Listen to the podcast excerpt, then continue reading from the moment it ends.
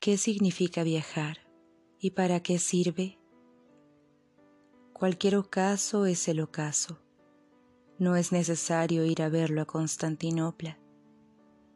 La sensación de liberación que nace de los viajes, puedo experimentarla saliendo de Lisboa y yendo hasta Benfica, y experimentarla de modo más profundo que quien va de Lisboa a China porque si la liberación no está dentro de mí, no está para mí en parte ninguna.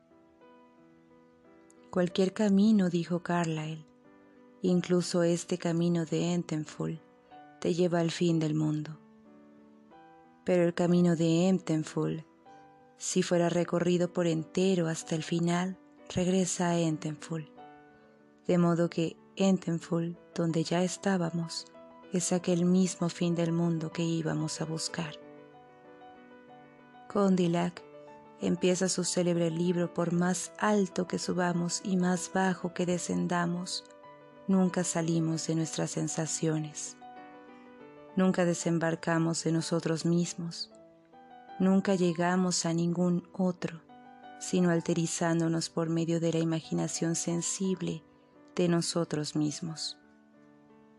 Los verdaderos paisajes son los que nosotros mismos creamos, porque así, siendo sus dioses, los vemos como verdaderamente son, que es como fueron creados. No es ninguna de las siete partidas del mundo la que me interesa y puedo verdaderamente ver. La octava partida es la que yo recorro y la que es mía. Quien cruzó todos los mares, cruzó tan solo la monotonía de sí mismo. Yo ya crucé más mares que nadie.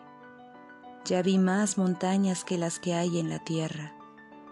Pasé ya por más ciudades que las existentes y los grandes ríos de ninguno de los mundos fluyeron absolutos bajo mis ojos contemplativos.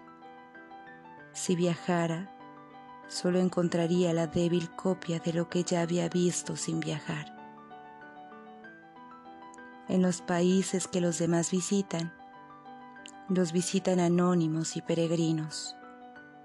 En los países que yo he visitado, he sido no solo el placer escondido del viajero incógnito, sino la majestad del rey que ellos reina, y el pueblo cuyos usos los habitan y la historia entera de aquella nación y de las otras.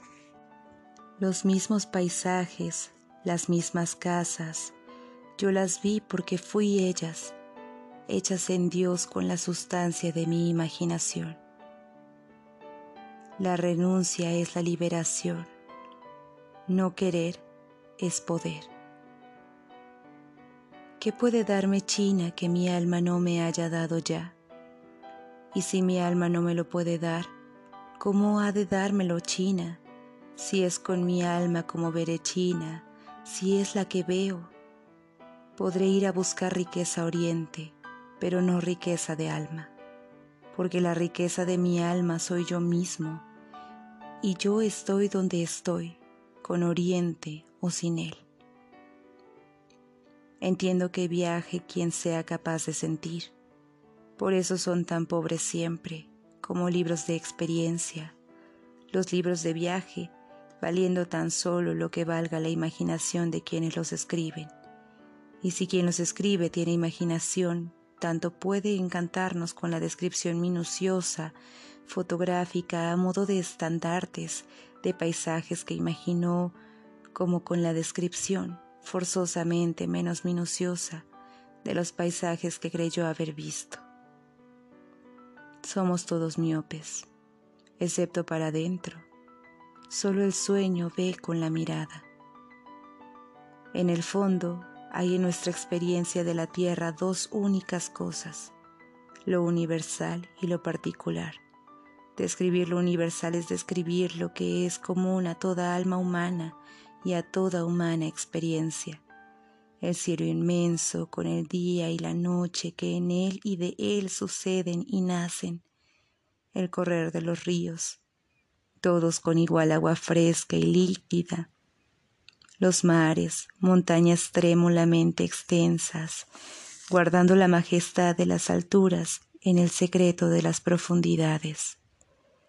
Los campos, las estaciones, las casas, las caras, los gestos, el traje y las sonrisas, el amor y las guerras, los dioses finitos e infinitos, la noche sin forma, madre del origen del mundo, el hado, el monstruo intelectual que lo es todo.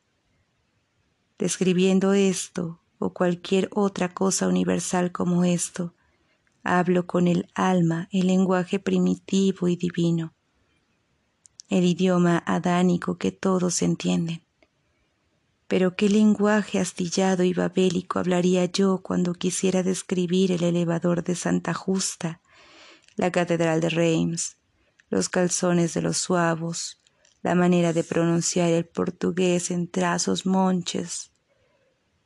Estas cosas son accidentes de la superficie. Pueden sentirse con el andar, mas no con el sentir. Lo que en el elevador de Santa Luisa es universal, es la mecánica haciendo el mundo más fácil.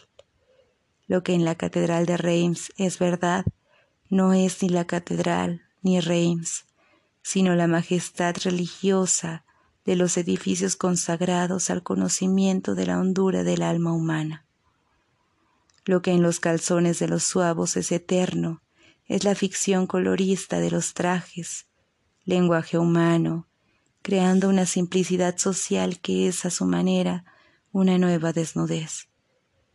Lo que en la pronunciación local es universal es el timbre casero de las voces de la gente que vive de manera espontánea, la variedad de los seres juntos, la sucesión multicolor de las maneras, las diferencias de los pueblos y la vasta variedad de las naciones